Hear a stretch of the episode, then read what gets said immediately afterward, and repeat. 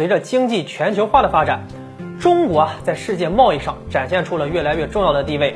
毕竟中国十四亿人口的市场呢，各种需求量都很大，某些方面的资源和产品呢也是很依赖进口的，这样也拉动了其他国家的经济发展。许多国家主动表示愿意与我国进行贸易合作。在对水果的需求量上呢，中国啊始终是巨大的。虽然中国土地富饶，盛产各种水果，但是啊架不住嘴多。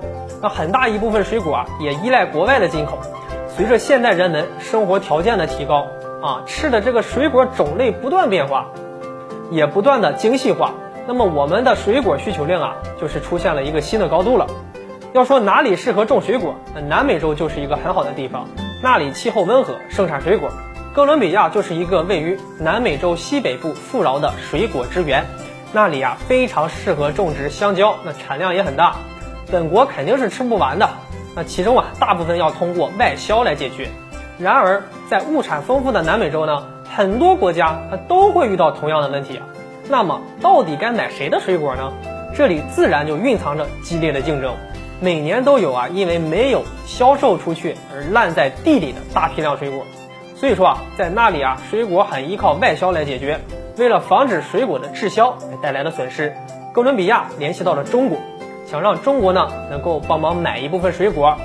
毕竟哥伦比亚的水果产业呢是其重要的经济支柱，与中国合作啊能够为其带来重要的经济收入，改善其民众的生活。而我国啊在商议后啊便决定与其合作。就在去年呢，我们从哥伦比亚购买了价值四千万的香蕉。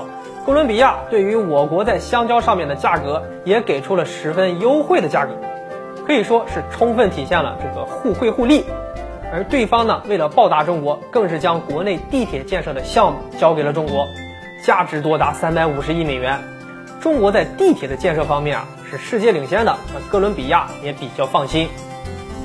双方互惠互利的合作，充分体现了两国之间的相互依赖。这对于两国啊都是双赢的。好了，本期的内容就和大家聊到这里，我们下期节目再见。